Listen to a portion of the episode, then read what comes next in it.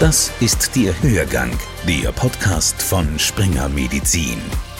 Martin Burger begrüßt Sie zur 100. Ausgabe des Hörgangs. Herzlich willkommen. Die Ärztekammerwahl in Wien ist geschlagen.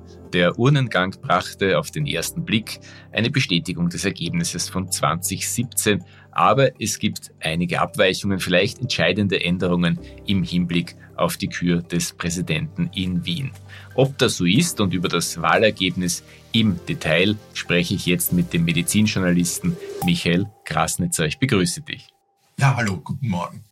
Michael, du beobachtest die Wahlen von Anfang an, seit dem Urnengang in Tirol und warst natürlich auch bei früheren Wahlen mit dabei. Wie bewertest du das Ergebnis der Wien-Wahl beziehungsweise die bisherigen Ergebnisse der Ärztekammerwahlen? Also in Wien findet das Match statt zwischen Thomas Sekeresch und Johannes Steinhardt. Johannes Steinhardt hat bei diesen Wahlen 26 Mandate erobert, Thomas Sekeresch 20. Im Vergleich zu 2017 ist es äh, bei Steinhardt gleich geblieben, während Sekeresch drei Mandate dazu gewonnen hat, aber noch immer Zweiter ist. Das heißt, auf dem Papier ist Steinhardt Sieger, aber de facto ist Sekeresch der Gewinner, weil er und seine Koalitionspartner zusammen über die Mehrheit, die absolute Mehrheit in der Vollversammlung verfügen werden. Das heißt, du kannst keinen Wählerauftrag erkennen an Johannes Steinhardt. Mach du den Präsidenten. Also ich tue mir mit dem Begriff des Wählerauftrags sowieso schwer. Man könnte auch argumentieren, ähm, hat drei Mandate dazu gewonnen. Das sei ein Auftrag. Nein, es zählen einfach die nackten Zahlen. Und die Mandate und die Mandatszahl sagt, dass Sekeresch und seine Koalitionspartner die Mehrheit haben.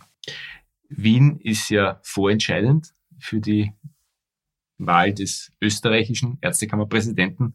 Hätte Steinhardt also viel deutlicher gewinnen müssen, viel mehr dazu gewinnen müssen, um noch sozusagen reelle Chancen zu haben. Er hätte wirklich deutlich dazu gewinnen müssen, um zusammen mit vielleicht anderen ganz kleinen Fraktionen auf eine Mehrheit zu kommen. Also der, der größte Koalitionspartner von Sekeresch, die haben 17 Mandate. Das ist ganz schön viel. Würdest du so weit gehen, zu sagen, das ist jetzt auf Wienerisch Agmade Wiesen für einen Präsidenten? Uh, würde ich fast sagen, ja. Also mir ist kein Umstand bekannt, der dazu führen könnte, dass die bisherigen Koalitionspartner abspringen. Ein großes Aufhebens wurde gemacht um das Antreten der MFG in Wien, der impfkritischen Fraktion bei den Ärzten. Wie bewertest du deren Abschneiden? Also die haben sechs Mandate bekommen. Das ist nicht wenig. Vor allem bei einer speziellen Gruppe der Ärzte haben sie sehr gut abgeschnitten, nämlich über 11 Prozent der Allgemeinmediziner haben für MFG gestimmt. Das heißt, wenn man das hochrechnet, sind mehr als 10 Prozent oder mehr als jeder zehnte Wiener Allgemeinmediziner der Ansicht, dass die Impfung gegen Covid-19 nicht wirklich sinnvoll ist. Und das ist erschreckend. Wie kann so etwas passieren? Ärzte werden an Universitäten ausgebildet, sie haben Medizin studiert, sie wissen um den Wert von Impfungen, sie wissen um die Pathogenität von Viren. Wie kommt so ein Ergebnis zustande? Da kann ich jetzt nur Vermutungen anstellen. Zum einen gibt es sicher, ein, also ein Teil der MFG-Wählerschaft sind wahrscheinlich esoterisch angehauchte Ärzte, die auch sonst auf Alternativ- oder Komplementärmedizin setzen. Es wird vielleicht auch ein paar ältere, gestandene Mediziner dabei geben, die glauben schon alles gesehen zu haben im Leben und sich jetzt denken, naja, so schlimm wird der Covid schon nicht sein. Der Präsident Sekrisch sieht das ein bisschen anders. Er sagt, das ist nur eine kleine Gruppe, je nachdem, von welcher Seite man es betrachtet. Aber kann diese Fraktion das Zünglein an der Waage sein in Wien? Also so wie die Verhältnisse in der Vollversammlung sein werden, nein. Also zum einen hat Sekeresch und seine Koalition, die verfügen über die absolute Mehrheit. Steinhardt würde selbst mit den Stimmen von MFG keine absolute Mehrheit zusammenbekommen. Und zwischen den Fraktionen, die Sekere stützen, sind auch keine Zerwürfnisse oder internen Querelen bekannt, soweit man also das sagen mir kann? sind keine bekannt und die drittstärkste Kraft, die Wahlgemeinschaft Ärzte für Ärzte Wiener Mittelbau, die über 17 Mandate verfügt, an denen führt kein Weg vorbei. Die müsste Steinhardt für sich gewinnen, aber das sind natürlich Spitalsärzte und dadurch gewissermaßen natürliche Verbündete von Sekeresch. Das wäre also eine große Überraschung, wenn Steinhardt mit denen eine Koalition eingehen könnte. Das ist ein beliebter Journalistenspieler. Wie bewertest du diese große Überraschung? Mit welcher Prozentwahrscheinlichkeit? 0,5 Prozent.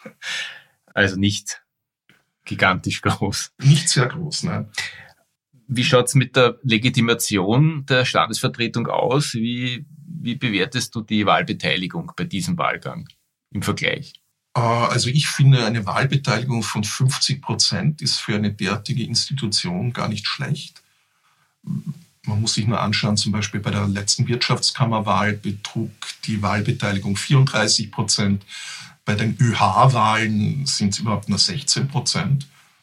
Aber das heißt, ein, es ist noch immer ein großer Teil der Ärzte, die der Ansicht sind, dass die Kammer ihre, sich um ihre Interessen bemüht.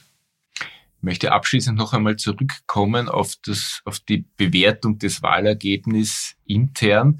Es sind jetzt noch drei Monate bis zum Kammertag, wo dann sozusagen Nägel mit Köpfen gemacht werden und der neue Präsident gewählt wird. Was spielt sich jetzt sozusagen hinter verschlossenen Türen ab?